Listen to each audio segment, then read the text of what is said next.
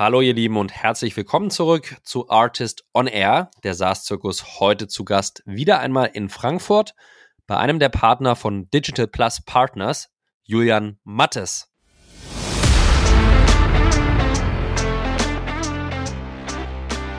Und das Gleiche passiert gerade mit der Änderung der Kapitalmärkte, weil wir momentan im Markt noch eine wahnsinnige Gap zwischen Erwartungshaltung von Gründern 2021, 20 mal, 30 mal, 50 mal, 100 mal ERA-Multiples und Kapitalmarkt, 5, was auch immer, eher niedriger, ähm, Multiples sind, wo natürlich dann auch die Frage ist, der US-Markt ist viel effizienter und auch schneller jetzt schon wieder bei solchen Bewertungen angekommen. Also nicht sagen, dass jede Company in den USA bei 5,2 Mal im Private Markt tradet, aber der Match, weil es viel mehr Kapital gibt und auch viel mehr Companies, erfolgt da schneller, ist auch transparenter von Daten und allem. Und mhm. der kommt bei uns immer ein bisschen nachgelagerter.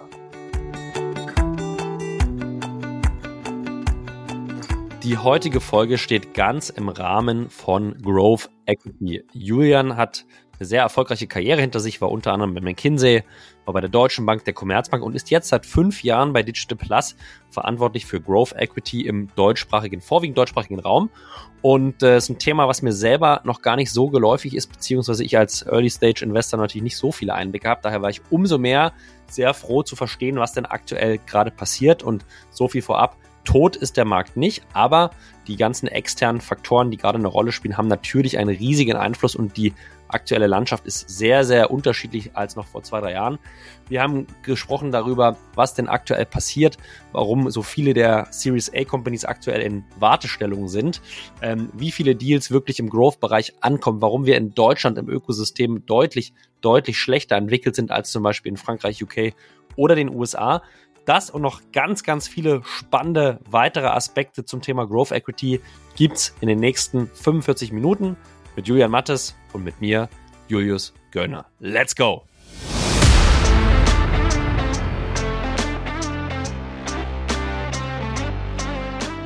Artist on Air, der SaaS-Podcast für den deutschsprachigen Raum.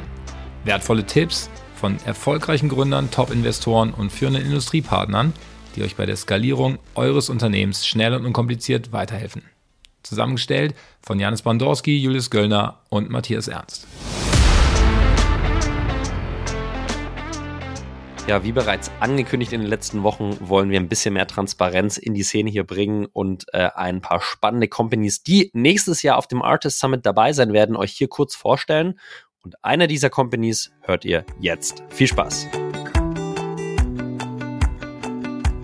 Mein Name ist Emmy Oettinger von der Firma Fastox. Fastox beschäftigt sich mit digitaler Stammdatenerfassung. Wer kennt es nicht, den leidigen Papierfragebogen bei der Neueinstellung von Mitarbeitern. Fastox hat eine digitale Lösung für dieses Problem zur Verfügung gestellt, die es dem Arbeitgeber und dem Arbeitnehmer ermöglicht, vollständige Daten zu erfassen und fehlerfreie Daten zu erfassen, sodass die Lohn- und Gehaltsabrechnung erstellt werden kann. Unsere Zielgruppe sind aktuell Steuerberatungskanzleien, wobei wir dabei sind, den Unternehmensmarkt ebenfalls zu erschließen. Wenn ihr dieses Thema spannend findet, schaut euch um auf www.fastdocs.de www.ftf.de. Ich freue mich, euch dort zu sehen. Dankeschön.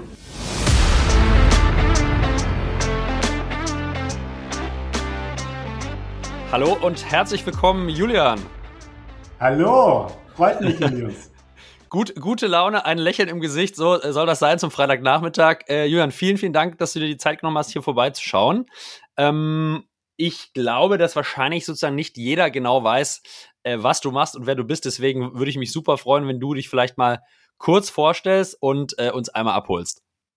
Sehr gerne. Erstmal ganz, ganz lieben Dank dir, dass ich heute hier dabei sein darf. Und ich glaube auch nach den tollen ähm, Interaktionen, die wir hatten, aber auch vor allem natürlich ähm, bei euch auf der Konferenz in Berlin, ist es natürlich auch super, dass wir das Ökosystem insbesondere um die ganzen B2B-Tech-Themen vorantreiben.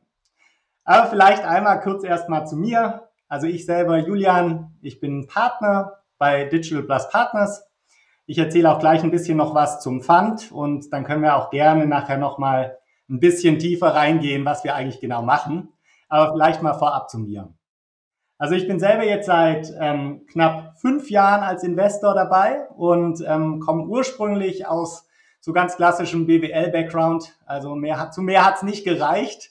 An der Goethe-Uni in, in Frankfurt studiert, promoviert, war dann sechs Jahre bei McKinsey, bin dann so ein bisschen in die, in die Bankenwelt eingestiegen und ähm, zuletzt dann, also erst Deutsche Bank, dann Commerzbank, habe ich den Zahlungsverkehr und die Einlagen gemacht. Also zumindestens was ich mitbringe, ist nicht die Gründerseite, aber ich habe ein bisschen ähm, im Sinne von Managerial Exposure gehabt, also knapp 100 Leute geführt und damals haben wir noch so 1,4 Milliarden auch ähm, Revenue gemacht. Das heißt also dementsprechend mal gelernt, was eine eigene PNL ist und was passiert, wenn man Ziele nicht erreicht, beziehungsweise wie man vorbauen kann, dass man auch die Ziele erreichen kann. Und ähm, bin dann damals über den Dialog, mit den Gründern hier von Digital Plus, weil wir sind auch eine relativ junge Organisation noch, uns gibt seit sieben Jahren, mit dem Patrick, den ich von McKinsey sehr gut kannte. Also ich habe mit Patrick viel gearbeitet bei McKinsey, also auch wieder die persönlichen Relationships und habe dann gesagt, hey, Bankindustrie super spannend, aber vielleicht in Deutschland nicht mehr ganz so stark wachsend. Das, was ihr macht im Sinne von Wachstumsfinanzierung, hört sich nach mehr Wachstum an. Also wie wäre es denn, wenn wir mal sprechen und habe dann damals den Dialog gestartet und dann auch hier angefangen, wo ich auch nur sagen kann, die, die fünf Jahre, die ich jetzt dabei bin, es ist für mich der absolut beste Job, den es gibt. Ich habe so eine Mischung aus allen Welten, also einmal natürlich nochmal so ein bisschen auch das ganze Thema im Sinne von mit sehr viel mit Leuten zu tun zu haben, mit ganz, ganz vielen tollen Leuten, also super Teams, super Gründern und, und die ganzen Portfolio-Companies, die bei uns sind aber natürlich auch das super eigene Team. Und ähm, deutlich näher natürlich auch nochmal dran, so ein bisschen an der Bubble, die ich bei McKinsey hatte, ähm, als an dem Thema vielleicht ein bisschen auch ansonsten, ähm, wie das in anderen Plätzen natürlich auch nochmal ist, weil man überall hochtalentierte Menschen hat, die einen riesen Drive haben. Und ähm, das, das begeistert mich dann da auch an der Stelle als Person. Wie groß, äh, Julian, seid ihr aktuell bei Digital Plus Partners im Team? Genau, also Digital Plus Partners, wir sind jetzt ähm, 24 Leute und haben zusätzlich da dazu auch ähm, nochmal zu jeder Zeit ähm, zwischen zwei und irgendwie acht Interns. Also das heißt, wir, wir haben da schon auch relativ ähm, stark was aufgebaut in Richtung, wie wir auch Dinge institutionalisieren können. Also die Idee von dem Fonds ist auch, das langfristig zu bauen und nicht zu sehr nach einzelnen Personen nur aufzubauen, wo natürlich jede einzelne Person am Anfang eine wahnsinnig große Rolle hat, aber natürlich gerade auch zu gucken, wie man das dann über Personen und dann Generationen natürlich auch ähm, systematisch entwickeln. Wie viele Fonds habt ihr aktuell unter Digital Plus Partners? Seid ihr beim, beim ersten noch fünf Jahresperspektive, der zweite, vielleicht kannst du uns kurz mal äh, da einen Überblick geben und vielleicht auch über die Volumina, äh, die ihr da an der Management habt, wenn, wenn du es sagen kannst. Klar, also nee, wir haben, wir haben momentan so ähm, drei Viertel Milliarde, also 750 Millionen knapp, ähm, haben wir an der Management ähm, aus zwei Fonds. Also unser erster Fonds ist fully deployed. Das waren 350 Millionen Fonds, ähm, aus denen wir jetzt auch nur noch quasi für unsere aktuellen Portfoliounternehmen, aber auch da nochmal dann immer Reserven und was ja auch sinnvoll ist in der aktuellen Zeit natürlich zu haben, ähm, quasi nochmal gucken, wer da noch was braucht und noch zu unterstützen. Und auf der anderen Seite investieren wir jetzt für neue Deals aus unserem 400 Millionen Fonds. Das ist der zweite, ähm, wo wir dann letzten Endes jetzt auch gerade schon die, die ersten ähm, sieben Investments gemacht haben natürlich mit einer bisschen höheren Geschwindigkeit im letzten Jahr, ähm, aber auch dieses Jahr schon zwei Deals in dem Bereich gemacht haben und fully open for business sind, also die ganze Zeit natürlich sehr aktiv, wenn nicht sogar noch aktiver als im letzten Jahr danach suchen, das nächste Investment machen zu können. Das ist, glaube ich, ein sehr guter Punkt. Wir werden später im Gespräch sicherlich mal auf den Markt äh, und die Veränderung im Vergleich zu letztem Jahr eingehen, äh, Jürgen. Aber lass uns vielleicht einmal kurz verstehen, sozusagen, wo investiert ihr? Du hast vorhin schon gesagt, okay, ihr seid eigentlich ein, ein Wachstumsfonds, ein Growth Fund. da gibt es natürlich jetzt sehr unterschiedliche Erklärungen. Gibt so einheitliche Determinanten, die für eure Investments zutreffen? Keine Ahnung, Series B, äh, Onwards oder ein gewisses Investitionsvolumen. Vielleicht kannst du uns einmal erklären, sozusagen, wo fängt euer Sweet Spot an, wo hört er auf? Genau, also ich glaube, in der, in der Nutshell am einfachsten ist es, den ähm, Threshold nach unten zu definieren, was für uns so fünf Millionen ARR oder Revenues sind. Also das bedeutet, wenn ein Unternehmen in der Größe ist, ähm, ist das definitiv auch was, was wir uns sehr genau dann anschauen, schon für die Due Diligence und potenzielles Investment. Und das zweite Thema ist dann für uns Investitionsgröße auf Basis des Fonds, was bei 15 Millionen normalerweise losgeht. Und Saying gibt's aber, weil du gerade aus Series B sagst, für uns so ein bisschen zwei Tracks. Der eine ist der klassische Venture und auch ähm, Unternehmenstrack, wo bereits ähm, Eigenkapital von anderen aufgenommen wurde, beziehungsweise also Equity. Und wenn man auf der anderen Seite aber guckt, gibt's auch Teams, in die wir investiert haben, die vorher noch nicht den Track gegangen sind. Und dementsprechend ist da dann manchmal heißt es dann zwar formal Series A und wir sagen natürlich intern ein bisschen later Stage, aber ich glaube, die Definition ist so ein bisschen, dass die Stage, wenn die reinkommen, keinen Sinn macht, zu früh zu machen, weil die Teams müssen schon auch ein bisschen ready dafür sein. Also die Due Diligence, die wir zum Beispiel machen, ist halt schon sophistizierter und umfangreicher, als man das macht, wenn die Unternehmen natürlich in der Frühphase sind. Die Anforderungen an Reporting, aber auch dann natürlich die, ähm, die Sophistizierung, wo wir die Company gerne nach voranbringen, weil wir natürlich auch sehen, die Companies können davon sehr viel lernen. Also es ist ja auch so, wenn du dich schon auf die nächste Stage vorbereitest. Und das ist halt auch ein bisschen unterschiedlich, je nach Gründer, je nach Team, wie weit die sich auch nach vorne wagen wollen und auch bereit sind, natürlich dementsprechend auch mit uns die Reise zu gehen. Und das macht nur ab einer bestimmten Größe meistens Sinn, also meine zwei letzten Investments, die ich gemacht habe, das waren dann eher so sogar eine Series E mit einer Company, die schon über 30 Millionen ARA groß ist, ähm, oder eine andere Company, die, die auch jetzt dieses Jahr schon über die ähm, 30 Millionen gehen wird, wo dann auch die Companies natürlich von der Stage auch dementsprechend auch ähm, schon ähm, einfach ein bisschen weiter sind.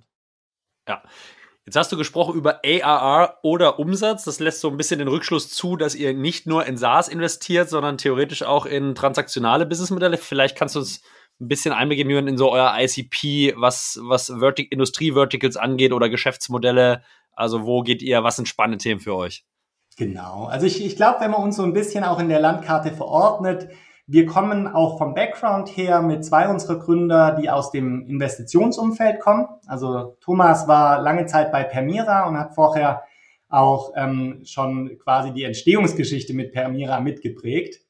Ähm, und der Dirk war bei Investcorp und dann General Atlantic, während die anderen zwei Gründer aus der McKinsey-Welt kommen, also ähnlich wie auch ich. Und das heißt, wir kommen eher von den größeren Unternehmen runter das heißt, wir haben das auch irgendwo nochmal so gesehen und kommen natürlich damit auch ein bisschen, dass wir als First-Time-Fund am Anfang und jetzt mit dem zweiten auch unsere Investoren, die wir haben, immer schauen, dass wir natürlich diese Waage zwischen Risiko und auch Ertrag letzten Endes halten. Das heißt also, das ganze Thema profitabler Wachstum und letzten Endes auch zu schauen, wie kann sich das auswirken, dass jedes unserer einzelnen Investments am Schluss auch Sinn macht und nicht dass wir vielleicht ein Investment haben, das der Fund Returner ist. Und dann ist es uns relativ egal, was mit dem Rest passiert. Weil mit 15 Investments, die wir machen, funktioniert es nicht.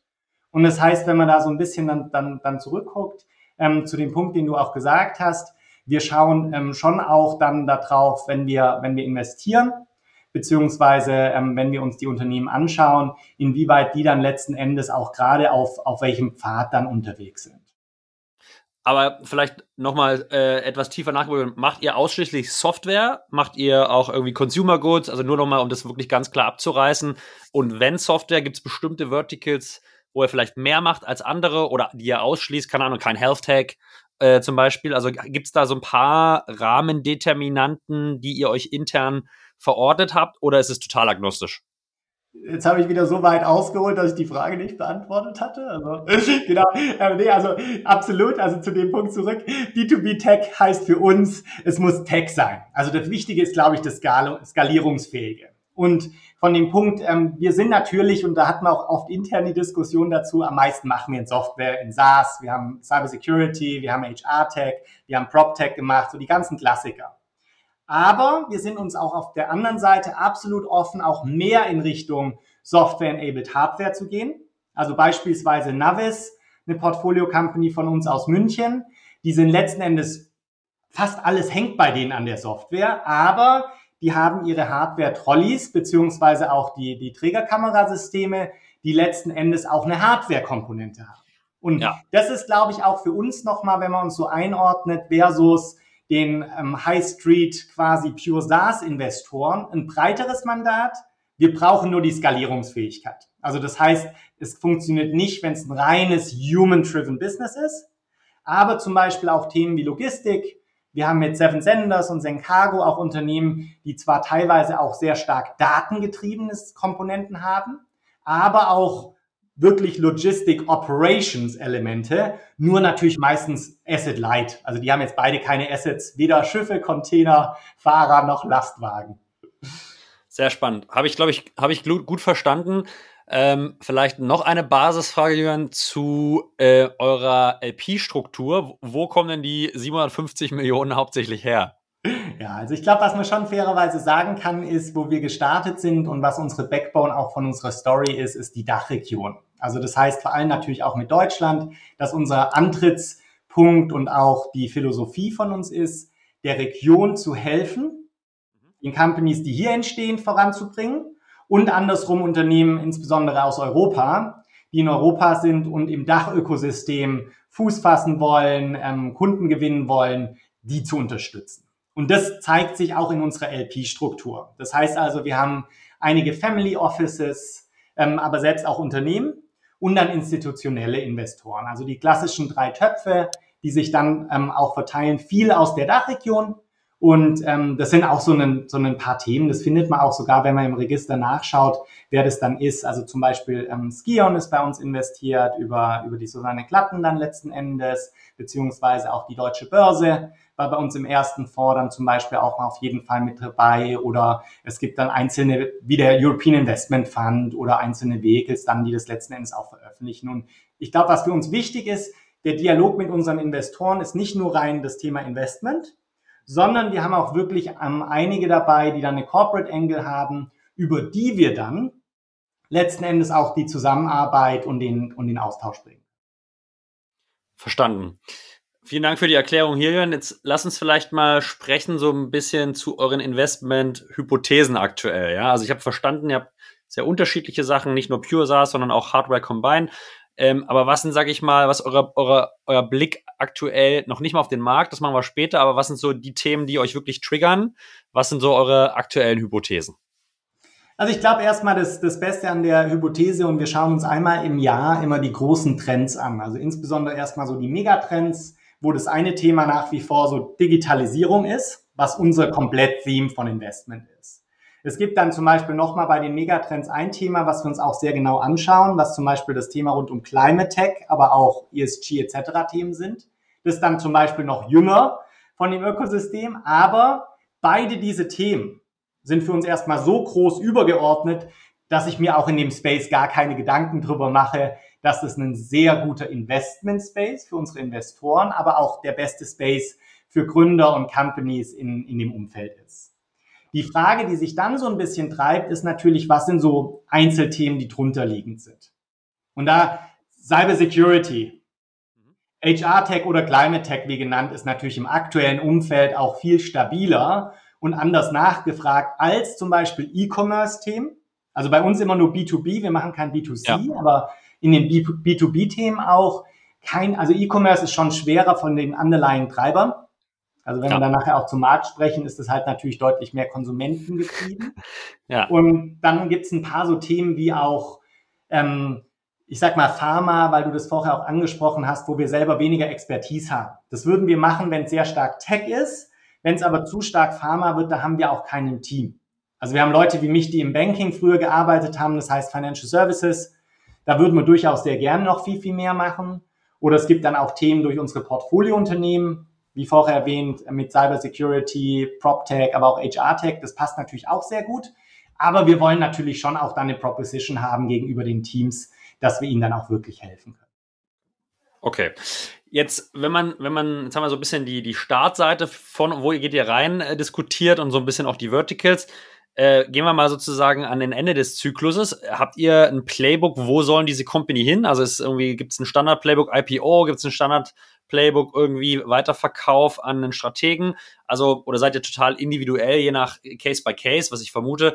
Ähm, vielleicht kannst du so ein bisschen mal an den Gedanken teilhaben lassen, wo wollt ihr die Companies hinentwickeln und vielleicht auch in was für einem Zeithorizont? Du meintest schon, ihr habt jetzt gar nicht so diesen extremen Zeitdruck, sondern könnt, seid auch ein bisschen langfristig orientiert, aber vielleicht kannst du uns da ein bisschen Gefühl geben, wie ihr darüber denkt. Genau, vielleicht anfangen mit dem, mit dem letzten Teil. Also der Zeithorizont sind normalerweise drei bis fünf Jahre in einem Investment. Theoretisch hängt es dann so ein bisschen ab, zu welchem Zeitpunkt des Fonds. Also wenn wir jetzt aus unserem neuen raus investieren, haben wir noch gut Zeit. Wenn man theoretisch näher ans Ende der Vorlaufzeit kommt, dann kann sich das natürlich dann eher schon auf die ähm, fünf Jahre oder sowas beschränken. Und das ist letzten Endes auch ein bisschen das Thema. Mit Playbooks ist es sehr schwer, weil man natürlich sagen kann, man kann ein bisschen auf Historie, man kann auf Märkte gucken. Also in dem einmal ja Thema, wo wir uns Trends angucken, gucken wir uns auch Exit-Märkte an. Und was da zum Beispiel letztes Jahr spannend war, es gab letztes Jahr wahnsinnig viele Exits im Climate Tech Bereich zum Beispiel. Aber es gab kaum Companies in der Series B Stage. Das heißt also, entweder waren das Sachen, die vielleicht schon ganz groß und umgelabelt, wie auch immer, oder halt Sachen, die wahnsinnig schnell von Null auf Exit oder sowas gegangen sind. Ja. Und deswegen, ja, da gibt's natürlich dann einzelne Märkte. Man kann gucken, auch letztes Jahr. Größter Exit-Markt waren Specs. Mhm, also ja. wir haben jetzt bisher noch nie einen Spec geexitet. Wir haben bisher zwei Exits gemacht und die waren beide an Strategen. Mhm. Ähm, beides ähm, auch in der Richtung indirekt beziehungsweise sehr direkt Private Equity owned. Mhm. Ähm, ist es aber das Playbook, würde ich jetzt nicht sagen. Das ist ein bisschen auch von dem Zeitraum und dann auch von den Kapitalmärkten abhängig. Weil ich glaube, aktuell ist der Likelihood von IPOs, außer es macht vielleicht Porsche, ist es momentan ein bisschen schwerer. Während ähm, zum Beispiel das Thema Strategen als Buyer für uns gerade auch in den Companies, wo wir potenzielle Exits diskutieren, auf der Liste vorangerückt sind. Ich glaube aber ansonsten auch Financial Buyer sind natürlich immer was, was wir auch sehr aktiv im Sinne von den Dialog suchen, weil ich glaube, ein Teil unseres Geschäfts ist halt auch sehr eng mit anderen Fonds zu sein, mit denen zu co-investieren und nachher auch natürlich potenziell zu sehen, wo kann es Sinn machen für Investments von den potenziellen Bayern oder von Portfolio-Companies von den potenziellen Bayern. Und nur vielleicht zur Verständnisklärung für die Hörer, äh, Financial Investors, also Folgeinvestoren sind dann entweder größere Fonds oder Private Equity, Jürgen, oder was, äh, wen würdest du da einordnen wahrscheinlich, ne? Genau, insbesondere, also es gibt natürlich jetzt durch den Markt, haben sich da ein paar Sachen auch nochmal geschoben im letzten Jahr. Ganz klassisch sind die Private Equities. Natürlich auch, wenn man drauf guckt und Deutschland jetzt mit USA vergleicht, wenn man natürlich sieht, was für einen Fund Sequoia oder auch Insight hat, das und mit 30 Milliarden Funds sind natürlich eigentlich auch über alle Stages. Und auch Insight ist am meisten eigentlich sogar im Private Equity, wo jeder die ja eigentlich eher weiter vorne einordnen würde, ähm, drin. Das heißt also, da gibt es natürlich ein bisschen Überlappungen. Und im letzten Jahr gab es ja dann natürlich noch mal ganz neue die ähm, Crossover Funds, also wo die Hedge Funds quasi reingekommen sind. Aber zu deiner Frage ganz klassisch sind es die Private ja. Equity Funds. Ja. Sehr spannend. Also finde ich, finde ich eine sehr, sehr spannende. Jetzt, jetzt habe ich so ein bisschen das Gefühl, aber vielleicht äh, kenne ich mich auch zu wenig aus, dass, wenn man so den deutschsprachigen Markt anguckt, so die Anzahl an Growth-Investoren sehr überschaubar ist. Äh, wenn man es sozusagen mit äh, Early Stages und early, also zeitigen Phasen vergleicht, wo in meinem Gefühl eine extreme Competition äh, auf den Deals ist. Wie würdest du die Landschaft beschreiben, gerade im vielleicht erstmal deutschsprachigen Raum und dann eine Ebene höher im europäischen Raum, was so Growth Funds angeht? Ja, ich glaube, das geht auch sehr stark zurück auf den Punkt, den ich vorher gesagt habe mit unserer Antrittshypothese. Und dass es eine große Gap der Finanzierung in Europa und insbesondere auch in der Dachregion noch gibt versus ähm, international. Also wir waren neulich auf einer Konferenz gewesen vom European Investment Fund, war das, glaube ich, wo sie nochmal gezeigt haben, dass Deutschland in Europa an Platz vier ist. Also sie haben UK noch drin gehabt, aber irgendwie Frankreich und selbst ähm, irgendwie Niederlande und Schweden, glaube ich, war noch vor uns. Also wenn man da drauf guckt, ist einfach, und ich würde nicht sagen im Early-Stage-Bereich. Also ich glaube natürlich mit, mit, mit Vorreiter im Sinne von auch gerade ähm, die Sambas, Rocket dann natürlich, aber jetzt auch das Ökosystem, wie das schon aufgebaut ist, teile natürlich mit dir, ähm, ist natürlich da jetzt auch schon was ganz anderes gewachsen. Aber in späteren Phasen ist es genau wie du sagst. Also im Dachraum gibt es ein paar, die sind ein bisschen later stagig und natürlich auch Wachstumsinvestoren. Also gerade zum Beispiel ähm, das Team von DTCP, die dann ab so 20 Millionen normalerweise ARA oder, oder Umsatz dann sozusagen in die, in die Teams reingehen.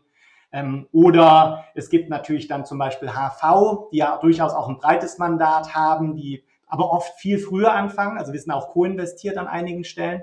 Ähm, Und zum Beispiel sind wir auch viel co-investiert dann mit, mit ähm, Senovo, die vor uns kommen, aber einen sehr ähnlichen Fokus auch haben in Richtung B2B Tech, ähm, wo sie auch dann letzten Endes drauf gucken. Und wenn man nach Europa schaut, da ist es anders.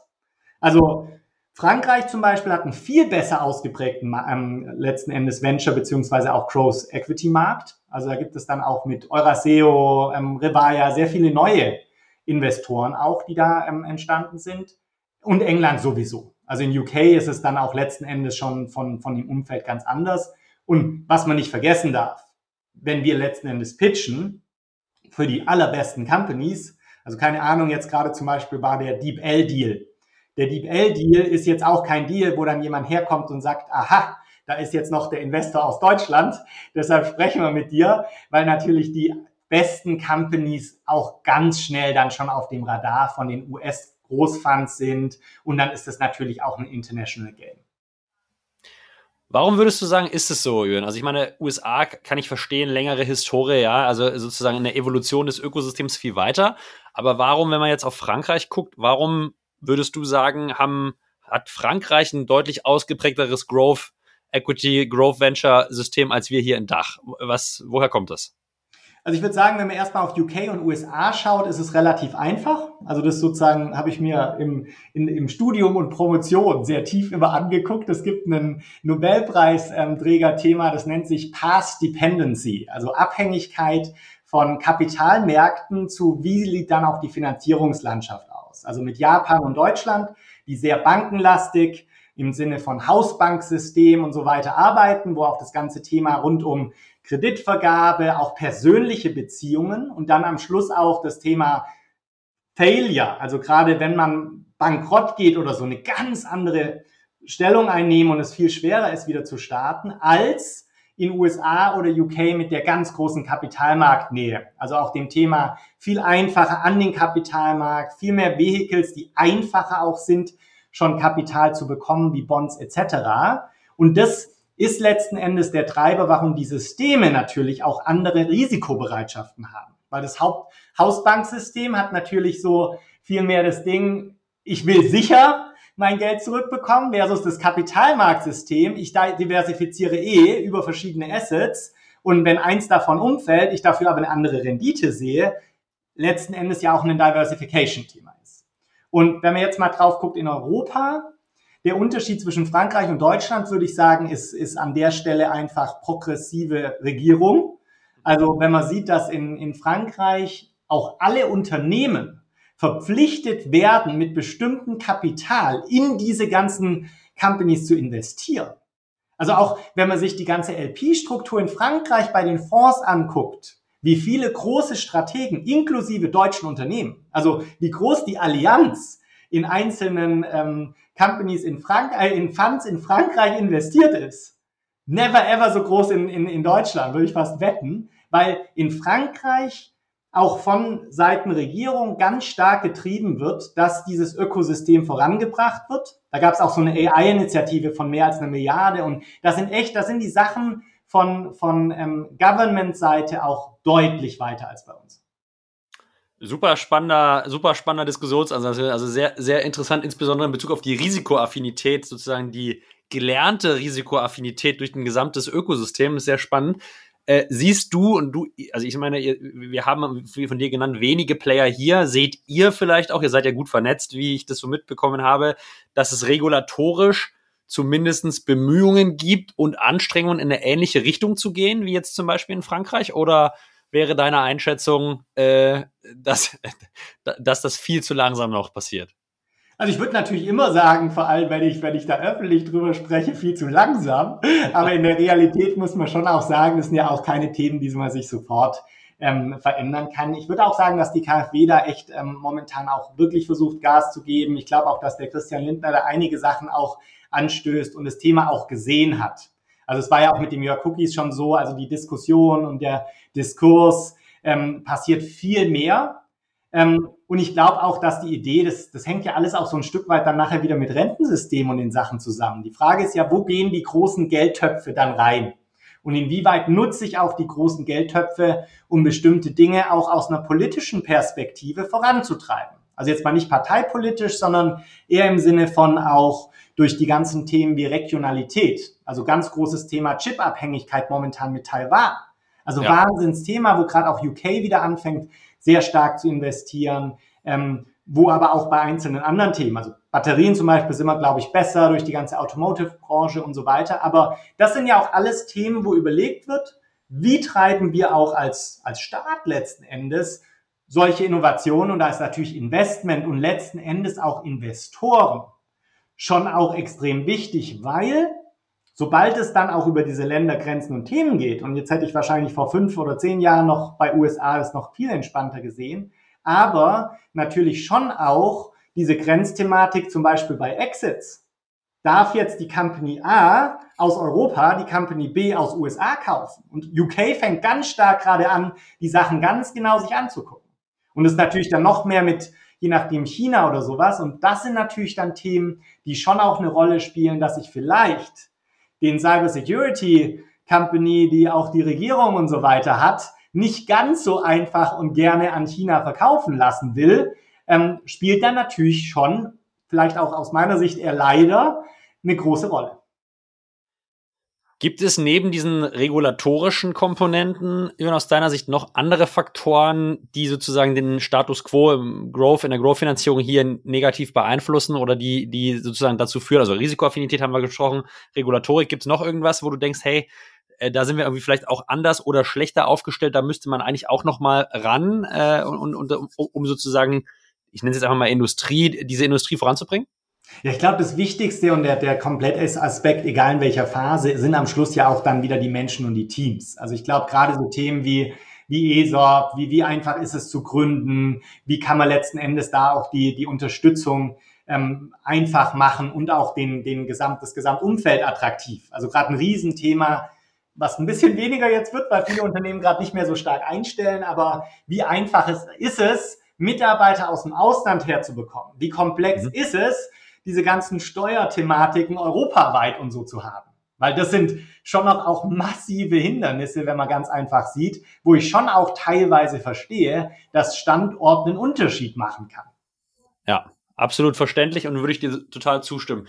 Jetzt versetze ich mich mal in die Lage eines äh, erfolgreichen Gründers mit 5 Millionen ARA, ja, oder sagen wir mal, um ein bisschen den, das Portfolio vielleicht etwas nach oben hin zu öffnen, mit 25 Millionen ARA, ähm, äh, fange, fange jetzt mal vereinfacht gesagt bei Google an und mache eine Recherche zu den deutschen Growth-Investoren. Die haben wir dann relativ schnell da übersichtlich zusammen.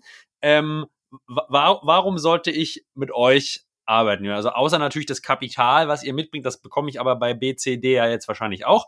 Äh, warum sollte ich als erfolgreicher Softwaregründer mit euch arbeiten? Also ich glaube, es gibt ja dann die verschiedenen Antworten. Erstmal die Marketing-Antwort und im Sinne von eine ehrliche, eine ehrliche wäre super, eine ehrliche. Dass wir, dass wir Kapital haben, genau zu deinem Punkt. Das Geld ist überall mit der gleichen Farbe. Ähm, ich glaube, was die wirkliche Antwort ist und ich glaube, der Kern auch der Sache sind am Schluss die Menschen. Also wenn du guckst, auch selbst in unserer Stage, du gehst als Gründer oder als Team mit dem Fonds eine Partnerschaft ein. Und klar kannst du jetzt sagen, ist es dann wirklich schon die Ehe und wie auch immer du es vergleichen willst, kommt wahrscheinlich bei jedem privat drauf an, wie wichtig der Job oder die Ehe ist. Aber ich glaube, was da eher das Thema ist, was ich meine, ist, du arbeitest über lange Zeit extremst intensiv und auch in einem absoluten Abhängigkeitsverhältnis in beide Richtungen zusammen. Und das heißt, ich glaube, was wir investieren als, als, als Fonds ist natürlich auch die Zeit mit den Teams zu verbringen und letzten Endes zu gucken, dass man sich gegenseitig kennenlernen, das machen will. Und es funktioniert natürlich nicht, wenn es nur das Thema ist, weil es auch schwer, die Marke, wie ich vorher gesagt habe, Julian Mattes, wenn wir eigentlich einen Vorhaben wollen, der auch nicht an Personen hängt, zu treiben. Ähm, deswegen sind natürlich, glaube ich, die anderen Themen, die, die, die wir ganz stark haben, das Thema unsere Nähe zu auch den großen Unternehmen in, mhm. in der Dachregion. Also wir sind sehr eng mit Companies wie auch BMW, ähm, wie aber auch auf der Insurance-Seite, wie aber auch dann ähm, gerade einen Aldi, Lidl, Rewe oder sowas und haben auch mit denen einen regelmäßigen Austausch. Das heißt nicht nur im Sinne von, dass wir trying to be better sales, also mal gucken, klar, wir haben eigentlich auch Vertriebsjobs, aber in Wirklichkeit ähm, ist es nicht unser Antritt, sondern vielmehr, dass wir verstehen, wie diese Unternehmen auch denken können, wie wir es auch zusammenbringen können im Sinne von potenziellen Partnerschaften und natürlich auch in den nächsten Schritt dann über unser Portfolio, wo wir jetzt 22 Investments gemacht haben, mit allen irgendwo einen Dachbezug. Das heißt natürlich, die in den Austausch zu bringen, die untereinander lernen zu lassen, hat dann natürlich schon auch wieder eine gewisse Enge mit der Region. Also ich glaube nicht, dass die Region das Einzige ausmacht. Wir haben ja. aber auch gesehen, dass unsere Stage noch nicht jetzt ganz Late Stage Private Equity in Covid-Zeiten, wir haben zwei Investments in den USA, wo du einfach nicht rüberfliegen kannst und du dann nur per Zoom immer kommunizierst. Das ist trotzdem was anderes. Ja. Und da ist mein Glaube auch schon noch daran, dass ähm, die Nähe und auch im Idealfall zumindest einmal im Jahr ein Board-Meeting in Person dann Unterschiede ausmacht, wo man letzten Endes sich differenzieren kann. Und dann gibt es natürlich zur Marketingantwort noch ganz viele Sachen, dass wir mit ganz vielen tollen Experten zusammenarbeiten und ähm, die haben, dass wir eine Plattform haben. Also wir helfen auf der HR-Seite zum Beispiel, wir helfen auf der Finance-Seite und messen das. Und da würde ich aber am Schluss auch sagen, das ist wirklich auch das Thema, das alles zusammenspielen muss und für beide Parteien, insbesondere auch natürlich die Person, ähm, dann ja. auch stimmt, weil ähm, es ist nie dann nur der eine ausschlaggebende Grund. Ähm, und, und am Ende natürlich, und das als junger Fonds schwerer, zählt auch die Performance und natürlich auch der Track Record. Also was hat man gezeigt, was hat man gemacht und wie war vor allem die Zusammenarbeit vielleicht auch mal in den nicht so guten Zeiten. Ja, das ist ein guter, das ist ein guter Punkt. Ich würde eine Rückfrage dazu noch stellen, Julian. Das heißt, ihr, ihr habt natürlich einen Fokus auf hier die deutschsprachigen Märkte, aber ihr investiert auch international. Habe ich das richtig verstanden aus deiner Antwort, oder? Genau, also wir investieren in Europa weit. Wir können theoretisch von unserem Mandat auch weltweit investieren. Nur zu dem Punkt, wir brauchen immer einen Dachengel. Und mhm. wir sehen auch Europa dann auch mit der Größe von unserem Investment-Team letzten Endes das auch nicht möglich, zu sehr in Datumsgrenzen und Sachen reinzugehen. Also ich würde momentan sagen, unser Hauptfokus ist da definitiv auf Europa und selbst USA für den aktuellen Fonds ist, ist, ist eher eine, wäre eher eine absolute Ausnahme. Ja. Jetzt hat Flex Capital, glaube ich, vor kurzem mal so eine ganz interessante Studie zusammengetragen. Wir sind irgendwie der zweitgrößte Softwaremarkt nach den USA. Äh, würde ja die Vermutung zulassen, bei einem sehr kleinen Growth-Markt, dass die anderen Investoren in Frankreich, in UK und in USA zunehmend oder verstärkt auf den deutschen Markt gucken. Äh, wie ist, wie schätzt du so das globale Umfeld ein? Wie spannend ist der deutschsprachige B2B-Softwaremarkt für Growth-Investoren außerhalb der Dachregion, Jürgen? Also wahnsinnig spannend, aber auch mit Wellen. Also ich kenne es jetzt seit fünf Jahren und wir reden mal wieder in, in weiteren fünf Jahren, dann sind da noch ein paar mehr Wellen wahrscheinlich dabei. Du hast immer eine Thematik, die auch sehr kapitalmarktgetrieben ist. Also wo wir das zum Beispiel jetzt hatten mit dem letzten Jahr, wo die Hedgefonds, also Tiger Global, Co2 und so weiter, die dann auch letzten Endes eigentlich ursprünglich eine ganz anderen Kapitalform und normal nur Capital Markets oder mehr Capital Markets gemacht haben, reinkamen dann hast du einen riesen Run von Kapital, riesen Liquidität und dann reicht der US-Markt zum Beispiel nicht mehr aus. Ja, und dann musst du deployen, deployen. Ja, okay. Und dann mhm. guckst du dir, was sind die Märkte, die relativ weit entwickelt sind, die ein gutes Ökosystem haben, die rechtlich auch stabil sind. Das ist ja schon auch ein Thema. Du musst es deinen Investoren ja schon auch erklären, insbesondere wenn das schief geht. Ähm, und da ist natürlich Deutschland schon sehr weit und auch vorne mit dabei, auch als weit entwickelte Industrienation. Was interessant aber ist, es nimmt dann auch ganz schnell wieder ab. Also Anfang Covid, die erste, das erste halbe Jahr ähm, in der Covid-Zeit hat quasi kein US-Fund sich realistisch irgendeinen Asset in Deutschland angeguckt.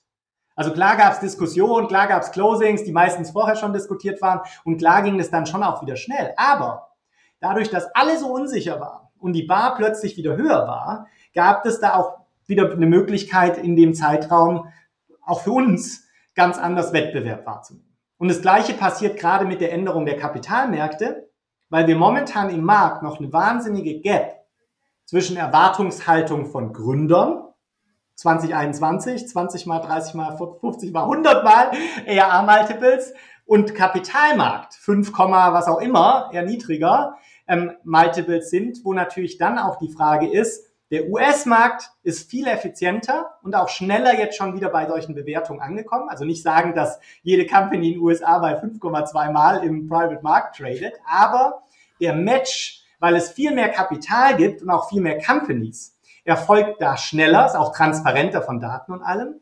Und mhm. der kommt bei uns immer ein bisschen nachgelagerter.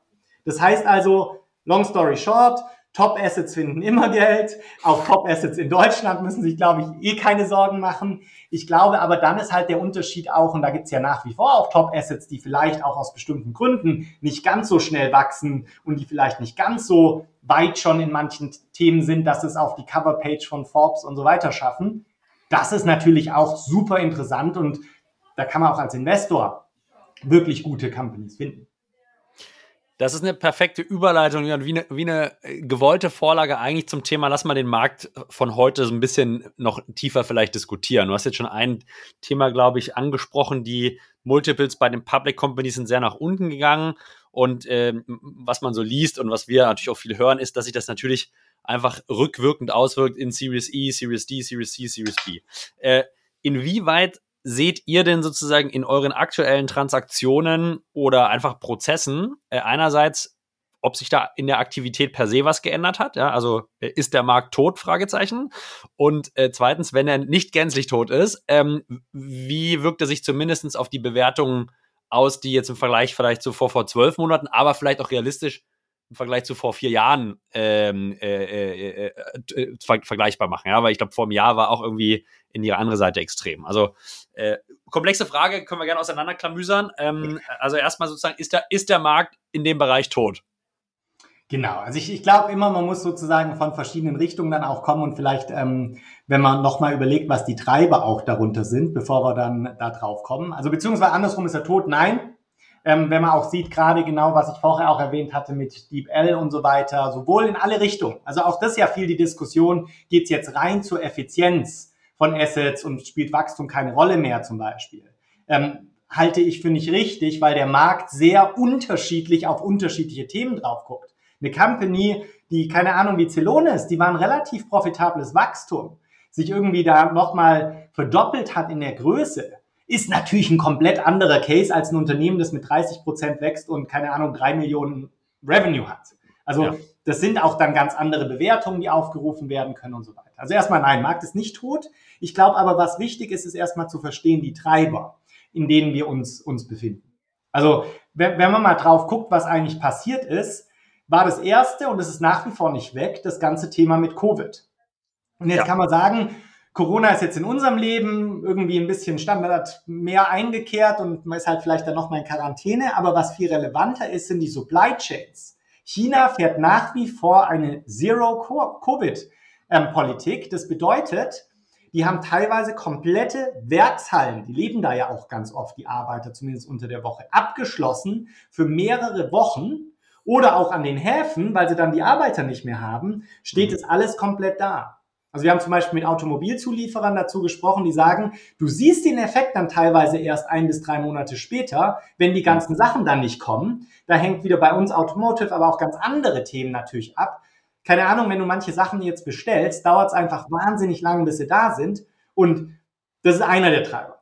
Der zweite ist Krieg. Das Thema natürlich mit nicht nur humanitäre Katastrophe in der Ukraine, aber das Thema natürlich auch dran, Inflation, Öl, Gas, die ganzen Energiepreise, die es natürlich treiben, die haben eine indirekte Auswirkung und dann natürlich auch eine direkte Auswirkung auf das Konsumentenverhalten. Und das Konsumentenverhalten ist zum Beispiel, als ich das vorher angesprochen habe, mit, mit ähm, den E-Commerce-Themen. E-Commerce ist ein super geiles Thema, wird wachsen über den Long Run. Aber das ist in Covid-Zeiten so stark gewachsen, weil jeder natürlich angefangen hat, ich kann sonst nichts machen, mir die Dinge nach Hause zu bestellen. Definitiv. Dann gab es nach Covid einen wahnsinnigen Revenge-Effekt. Der ist immer noch da. 15 Prozent der Amerikaner investieren nach wie vor privat so viel, also Urlaub, ähm, was auch immer, dass der Gesamtconsumption-Index in den USA noch hochgeht. Dabei 85 Prozent der Bevölkerung in den USA viel weniger ausgeben. Und das andere Thema davon ist auch, wenn man dann drauf guckt, wie ist da ähm, die Vorhersehung im Sinne von, wie positiv sind Leute auf das Thema Consumption. Worst time ever. Also das ist momentan total niedrig ähm, und wird dann getrieben natürlich durch Personal Spending Habits. Also in Deutschland haben irgendwie 14 Prozent der Bevölkerung dieses Jahr den Sommerurlaub über Dispo finanziert. Also schlimmste Kreditmöglichkeit mit höchstem Zins. Ähm, das ist schon so wahrscheinlich Last Resort und irgendwie 23 Prozent sagen, sie kaufen keine Weihnachtsgeschenke, weil sie das sich nicht leisten können in diesem Jahr. Das bedeutet, alle diese Faktoren sind natürlich nochmal ein wahnsinniger Indikator, dass auf jeden Fall was kommt. Frage wie immer, wie stark und wie lange. Aber, und jetzt wird's noch gepaart mit dem Thema Interest Rates, durch die Inflation getrieben. Wir haben das letzte Mal das gesehen in der Ölkrise irgendwie 70er, 80er Jahre, dass so schnell die Interest Rates hochgegangen sind. Und da ja. kann man sich so ein bisschen angucken, wie lange hat's gedauert. Und das waren so 18, 24 Monate. Das heißt also, die Frage ist nur, ab wann zählt man? Noch sind wir nicht in der Rezession. Ähm, aber ich bin da positiv optimistisch, dass es schon ein bisschen dauern wird. Mit mhm. der Einschränkung, und das ist jetzt, glaube ich, nochmal ein Gegentrend der Liquidität im Markt. Wir haben so viel Liquidität im Markt, das hatten wir noch nie. Und zu dem Punkt vorher, gute Companies finden immer Geld. Zusätzlich Software und Digitalisierung ist so ein Megatrend, dass das auch im Zweifel, selbst wenn es eine Zeit dauert, das absolut überlagert. Also ich glaube auch Gründen und alle diese Sachen unbedingt und auch wahrscheinlich bester Zeitpunkt, weil zu deinem Punkt, das trickelt nicht so schnell runter, dass jetzt Seed Stage Companies und Companies Pre-Revenue sich Sorgen machen müssen, dass es kein Kapital gibt. Da bin ich völlig bei dir, Jürgen. Ich glaube, bei Pre-Seed und Seed, äh, das wird weiterhin funktionieren. Ich versuche jetzt trotzdem nochmal deine Antwort ein bisschen äh, zu schärfen oder dagegen zu treten, weil, also ja, äh, gute Companies werden immer Geld bekommen. Nein, der Kapitalmarkt ist sozusagen oder in der Stage ist nicht tot, aber du hast extrem viele, sage ich mal, Megatrends jetzt aufgeschrieben, die sehr, sehr negative Vorzeichen und Konjunktur haben. Was heißt das jetzt konkret? Heißt das deutlich weniger Deals bei euch, deutlich weniger Aktivität in dem Segment? Heißt das, äh, alle warten ab, so ein bisschen äh, Gefangenendilemma, niemand macht was und wartet auf den anderen? Äh, also, was sind sozusagen konkret für dich, für euch, was, was passiert da aktuell? Also absolut. Ich würde sagen, der, der Fokus momentan auch bei uns selber ist natürlich ganz stark auch mit dem Portfolio zu schauen. Jeder schaut drauf, dass die Portfolio-Companies lang genug Kapital haben, um nicht in die Situation zu kommen, Rezession ist da, du brauchst unbedingt Kapital und die Terms werden jetzt auch gerade noch schlechter. Ähm, ja. Wir haben dieses Jahr Deals gemacht. Wir sind auch ganz aktiv am Schauen, dass wir weitere Deals machen können. Lass Was mich einmal zwischendrin. Wie bitte? Lass mich einmal zwischen, lass mich einmal kurz unterbrechen und zwischendurch. Was heißt denn lange genug? Das ist ja eine super spannende Frage auch für Gründer. Also was heißt für euch sozusagen lange genug Kapital, um durch, du hattest ja 18, 24 Monate gesagt, aber was heißt für euch lange? Was ist für euch ein guter Kapitalpuffer? Genau, also ich glaube, ideal ist natürlich 18 Monate plus, realistisch mhm. ist aber oft die 12 Monate. Also ich glaube, okay. wenn man die 12 Monate schaffen kann, und ähm, je nachdem auch das Thema dann in unseren Größenordnungen ist oft auch ähm, Debt natürlich, also Kredit, ein großes Thema und auch eine Möglichkeit, nochmal die Zeiträume zu verschieben. Natürlich auch ansonsten Convertibles oder so Themen nochmal sich anzuschauen. Aber zwölf Monate sollte man auf jeden Fall schon haben. Mit 18 plus ist man gut unterwegs. Okay. Dann äh, würde ich, habe ich dich leider unterbrochen, aber sozusagen nehmen, nehmen wir das mal an. Also ihr arbeitet, oder führen wir mal das weiter, ihr arbeitet sozusagen aktiv mit den Companies sozusagen durch wahrscheinlich Effizienzmaßnahmen einfach Runrate zu verlängern. Ähm, und ich habe dich richtig verstanden, Markt ist nicht tot. Ihr macht viel mit dem Portfolio. Was heißt das für neue Deals? Finden aktuell neue Deals statt? Ja oder nein? Deutlich weniger? Also wie, wie ist da die, wie ist da die Situation? Also du kannst ja auch die Statistik lesen und die Statistik hat immer noch so ein Time-Lag drin. Also du ja. siehst viel weniger Deals. Also was ganz spannend ist, auch bei euch auf der Artist, aber auch anderen Konferenzen wie der SaaS Doc und so, wo ich war, waren dieses Jahr alle Investoren bis hin zu absolut Late Stage, also die, die 100 Millionen Tickets machen und haben mit den Series A Companies gesprochen. Mm, Weil es ja. waren quasi keine Companies da. Also da siehst du auch genau den Mismatch im Markt die Fonds und auch inklusive uns, wir haben ja Kapital. Also deswegen das Thema zu dem, was du sagst, abwarten, liegt nicht dran, dass nicht die Bereitschaft ist zu investieren. Die liegt eher dran, abzuwarten, bis die Companies, die auch spannend genug sind, letzten Endes aber wieder Kapital brauchen, weil die ganzen Runden, die super hoch gepriced waren. Jetzt ist zwar ein Jahr vergangen, aber wenn du eine 50 Millionen, äh, 50 mal ARA Multiple hattest ja. und jetzt dann ein Jahr 100% gewachsen bist und bist bei 25, dann hast du immer noch das Problem, dass 25 und 5 mal eine durchaus ordentliche Gap ist. Und jetzt sage ich auch nicht, dass 5 das neue Normal ist. Catalyst hat gesagt, 10 wird wieder das neue Normal werden, also 10 mal RA für die sehr guten Companies, also nicht mhm. jetzt für, wenn es gerade nicht so super läuft. Ähm, Aber das heißt, zu dem, zu dem Punkt zurückkommen, der Markt ist insofern für neue Investments eher die Zurückhaltung auf der Founder- und Teamseite, weil ich sehr genau drauf schaue, zu welchen Terms bin ich bereit im Vergleich zu den Terms, die ich vorher gemacht habe. Und ja auch ja. völlig zu Recht. In unseren Portfolio Companies gucken wir gleich drauf. Wir haben aber auch in unseren Portfolio Companies gerade welche draußen, die, die raisen. Also mhm. sehr, sehr klare Diskussion im Board gehabt. Company, die hat mehr als irgendwie 20, 12 Millionen in Cash noch. Easy Runway, wir können die auch Break-Even drehen. Aber die will Buy and Build machen. Die sagen halt, jetzt kommt langsam, bisher war es das auch noch nicht, weil der M&A-Markt ist auch noch nicht wirklich günstig, aber wir gehen davon aus, wenn der günstiger wird, natürlich das geilste Kapital zu haben, um zu investieren, weil es eine schöne Vintage wird. Und ja. diese, diese Story zum Beispiel, die haben jetzt auch schon ähm, ähm, mehr als vier Termsheets drin und alle gucken sich das an und da sind auch die Investoren momentan alle begeistert, wenn solche Deals da sind, weil, und es wie zu dem Deep L-Thema. Also bei Deep L, die meisten Investoren sind nicht rangekommen an das Team, ähm, weil dann letzten Endes IVP, Bessemer und, und auch Atomico ähm, da natürlich, dann wenn du die Namen hast, die Schlange stehen, brauchst du vielleicht auch nicht nochmal mit einem anderen sprechen. Ja. Aber das heißt sozusagen, dadurch, dass die Series A Companies zu hohen Multiples vielleicht geraced haben vor 12, 18 Monaten, die Multiples jetzt unten sind und der Fauna natürlich das auch weiß, erwartungsgemäß sozusagen die deutlich mehr Umsatzwachstum brauchen, um überhaupt diesen, diesen Multiple-Effekt zu überkompensieren, sagst du eigentlich, die machen alle jetzt zeitiger am Markt erstmal jetzt Effizienzprogramme, um die Runway zu verlängern, um länger wachsen zu können, um dann sozusagen mit mehr Wachstum in die Gespräche zu gehen und Growth-Kapital einzusammeln. Ähm, und deswegen kommt sozusagen aktuell einfach weniger Aktivität bei euch an, weil alle, alle eigentlich den, die Notwendigkeit haben, erstmal mal effizientes Wachstum, länger effizientes Wachstum zu zeigen. Ja, beziehungsweise du hast den gleichen, du hast den gleichen Effekt wie bei Covid nur umgedreht. Als es hyperintensiv Wettbewerb war, kann, konntest du nur noch preempted Runden machen. Ja. Momentan kannst du eigentlich auch nur preempted Runden machen.